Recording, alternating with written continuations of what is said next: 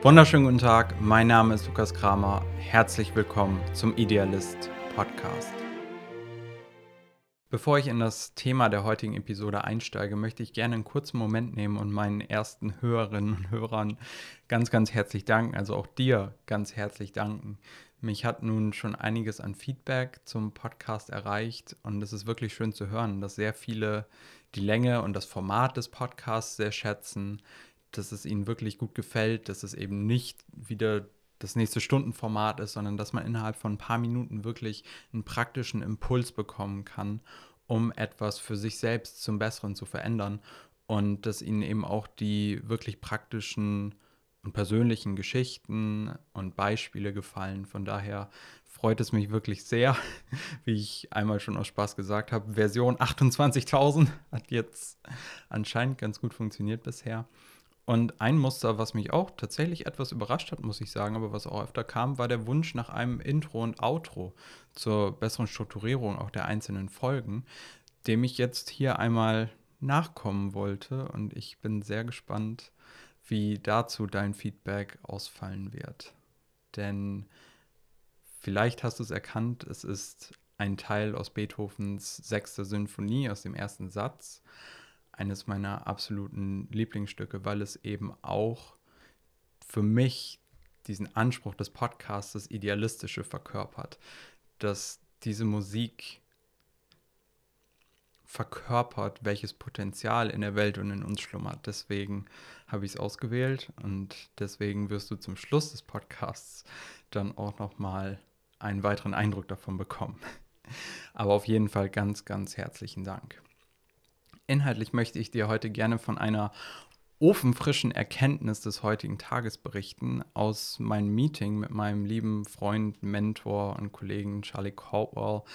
Wenn du mich kennst, dann habe ich dir wahrscheinlich auch schon mal von ihm erzählt, aus Florida, mit dem ich gemeinsam im Online-Marketing zusammenarbeite.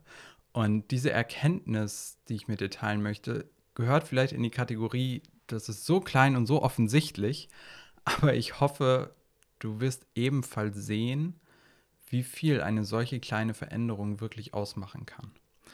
Charlie und ich arbeiten gemeinsam daran, dass wir für Dienstleister alles Technische erledigen können, sodass sie sich einfach auf ihr Kerngeschäft und auf das, was sie wirklich tun möchten, fokussieren können.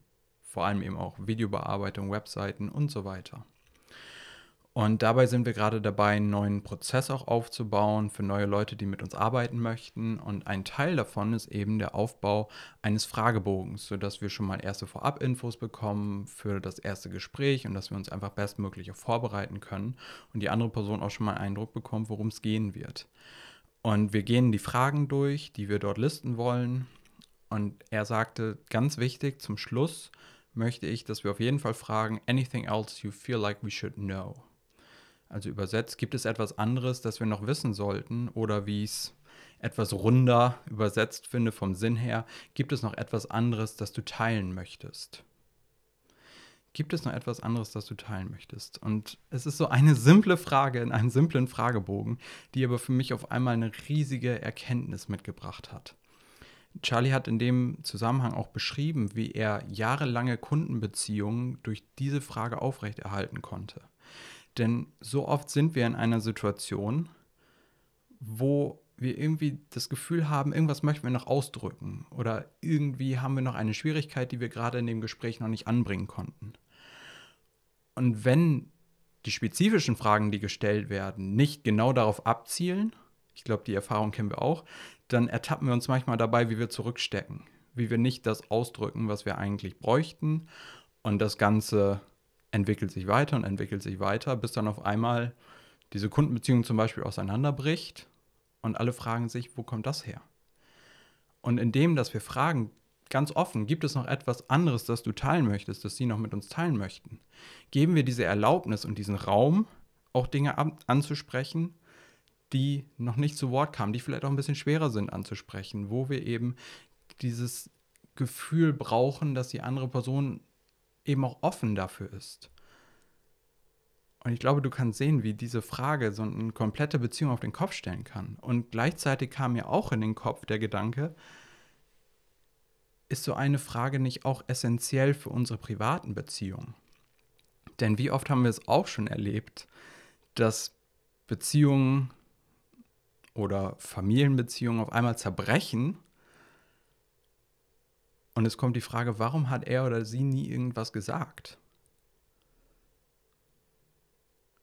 Und diese Momente können wir auch verhindern, wenn wir in unseren Beziehungen öfter fragen, einfach wenn sich der Moment ergibt und wir irgendwie in diesem Gespräch sind. Du, gibt es eigentlich noch irgendwas anderes, was dich gerade beschäftigt, was du mit, mit mir teilen möchtest?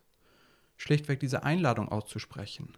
In den Momenten, wo die andere Person vielleicht gerade an einem Ort ist, der Unsicherheit, wo ich nicht weiß, soll ich es ansprechen oder nicht, ist es wirklich so wichtig, wie wird die andere Person reagieren? Und all dem können wir Abhilfe schaffen, wenn wir offen diese Frage stellen. Auch in unserer Beziehung mit Kindern. Auch schlichtweg zu fragen, gibt es noch irgendwas anderes, was so passiert ist heute, was dir wichtig war, was du teilen möchtest? Und auf einmal kommen Gespräche auf und Themen auf, die so nie entstanden wären. Und wenn wir das Ganze mal langfristig betrachten und wir diese Frage immer mal wieder stellen, dann sehen wir auch, wie zum Beispiel potenzielle Konflikte wesentlich schneller gelöst werden können, Probleme schneller angesprochen werden können und auch viel schneller zu einer Lösung gebracht werden, in dem Moment, wo, wenn es nicht angesprochen wird, das Ganze einfach nur weiter kocht und weiter kocht und weiter kocht und weiter größer wird und stärker wird. Denn wie ja die alte mythologische Sprache in dem Moment auch ist, der Drache, dem du nicht entgegentrittst, vor dem du dich versteckst, wird in seinem Versteck nur noch größer und noch stärker, bis er dich vielleicht in einem Happen auffrisst. Doch in dem Moment, wo wir aktiv rausgehen, haben wir die beste Chance, den Drachen zu besiegen. Ich weiß, es kann sehr klein wirken, so eine Veränderung einzubringen, aber ich hoffe, dass du auch durch diese Beispiele und durch diese Gedanken siehst, was einfach eine andere Frage, die wir in unsere Beziehungen, in unseren Alltag mal hier und da einbauen, dafür sorgen kann, dass unsere kompletten Leben und unsere Beziehungen komplett anders laufen. Ich wünsche dir viel Spaß und viel Erfolg auch beim Experimentieren mit dieser Frage und sag herzlichen Dank und bis zum nächsten Mal.